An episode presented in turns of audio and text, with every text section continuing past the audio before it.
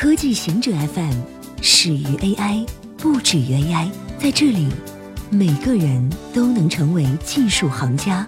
欢迎收听今天的极客情报站。台积电将继续向华为供应芯片。台积电上周表示，他在仔细考虑后，认为源自美国的技术没有占到百分之二十五，因此不受制于美国的禁令。如果达到百分之二十五，那么就将受制于美国的出口禁令。ARM 就是以这个原因而宣布终止与华为的业务合作，即华为将无法再获得 ARM 新设计处理器的使用授权。台积电九成的劳工和日常开支都在台湾，大部分空白硅晶来自欧洲、日本和台湾。从美国输入的技术主要是 EDA 软件、IP 和设备。华为旗下的海思占到了台积电销售的十分之一。华盛顿州允许将人类尸体变成肥料。上周，华盛顿州州长杰伊·英斯利签署了一项法案，允许在该州内将人类尸体变成肥料。华盛顿州成为美国第一个，也可能是全世界唯一一个明确允许将人类尸体进行天然有机物还原的政府。法案还合法化了用热、压力和水液化尸体的剪解法。这种处理方法会留下骨头，而骨头可以碾碎送给其亲人。美国有十九个州合法化剪解法，新的法律将于二零二零年五月生效。埃隆·马斯克认为，火车应该在地表，汽车应该在地下。地下交通更适合列车还是汽车？亿万富翁埃隆·马斯克认为，火车应该在地表跑，汽车应该在地下跑。他旗下的公司无聊公司正在创通勤用的隧道。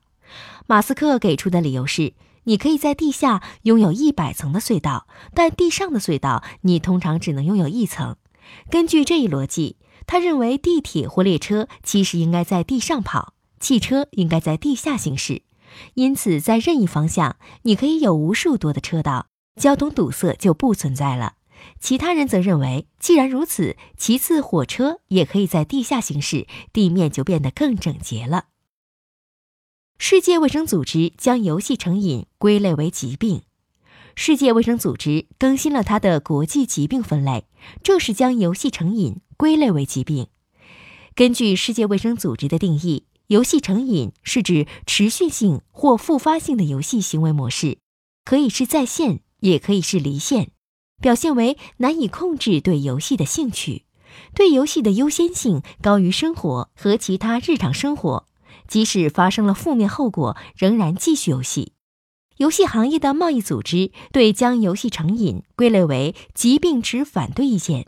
但在七十二届世界卫生大会，新的国际疾病分类正式获得批准。尼尔·斯蒂芬森认为，社交网络堪比末日机器。斯蒂芬森的新书即将于六月四日上架。这部混合了科幻、幻想的小说，从一位亿万富翁理查德讲起。他因为一起医疗事故而脑死亡，他要求家人保存他的大脑，直至技术能复活他。小说描述的近未来充斥我们所熟悉的流行概念，如增强现实头戴式设备、下一代无线网络、自动驾驶汽车、面部识别、量子计算、区块链和分布式加密。斯蒂芬森还花了大量时间分析互联网和社交媒体如何不可逆转地改变社会和改变现实的结构。他接受采访谈论了他眼中的社交网络。斯蒂芬森称。他对社交网络的看法非常黑暗。他最近看到有人将社交网络形容为末日机器，他认为两者并不遥远。我们已经将现实的感知转交给算法驱动的系统，这个系统设计不将人类包含在决策圈内，因为如果包含人类的话，系统将很难伸缩；如果不能伸缩的话，将难以赚到无数的钱。我们今天看到的结果是。没人同意基于事实的现实是什么？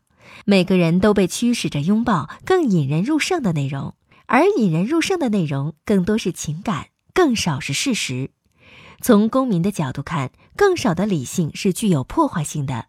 科幻小说家通常是根据现有的东西去预测未来，但现实走在了他们预测的前面。所以，现在还有科幻作家的位置吗？